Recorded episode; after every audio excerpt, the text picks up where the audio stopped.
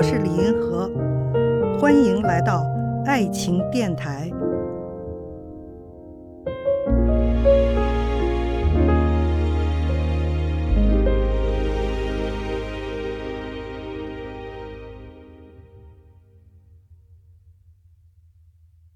古语说：“女为悦己者容。”现代有人说：“不为悦己者容，为己悦者容。”应该怎么看待这种观念的变化？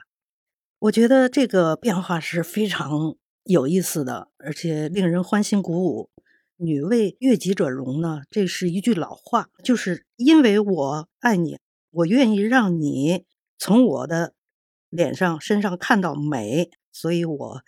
来打扮自己啊，来愉悦你。在这种情况下呢，这个女人呢，她是一个审美的对象，它是一个审美的客体。可是呢，现在呢，有些人说不为悦己者容，为己悦者容，就是我喜欢你的时候，愿意向你展示我的美。这个情况下呢，你是一个审美的主体，是吧？你只是展现自己的美。我觉得呢。女为悦己者容，这个是男权社会的一个特点吧？男权社会的一种文化。为己悦者容呢，是男女平等的社会的一种新的性别文化吧，或者是可以叫做审美的这种改变。所以我觉得它是非常有意思的，非常令人欢欣鼓舞。就是说，我们女性几千年只是男人的审美对象，就是说，我们只是一个客体。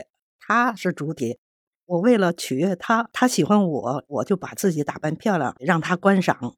我们一直是这样的一个审美客体、审美对象的这么样一个地位，这是几千年了，所以才能传下这样的古话嘛。所有的这种古话都是千百万年的人们的总结。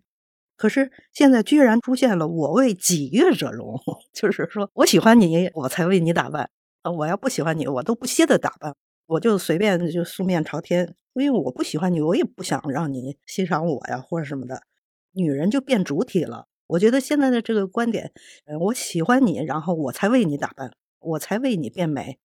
我记得我在恋爱的时候也有过这样的想法，就是说我爱上他以后呢，我就说我甚至想让我变得更美一些。我说过这样的话，我在给他写的那情书里头有这样的话。我觉得为己悦者容，这是一个真正的主体。这两句话里面可以看出观念的改变，女性作为审美对象还是审美主体这样的一个变化，这也是一种挺微妙的一个心理的变化。而这种变化呢，来自女性现在是真正和男人平等了，就是你选择我，我也可以选择你，并不是说很被动的把自己打扮的漂漂亮亮的，让他来挑选自己，来审自己的美。而是自己主动的展现，是吧？就是因为我喜欢你，然后我主动的展现，我把自己变美。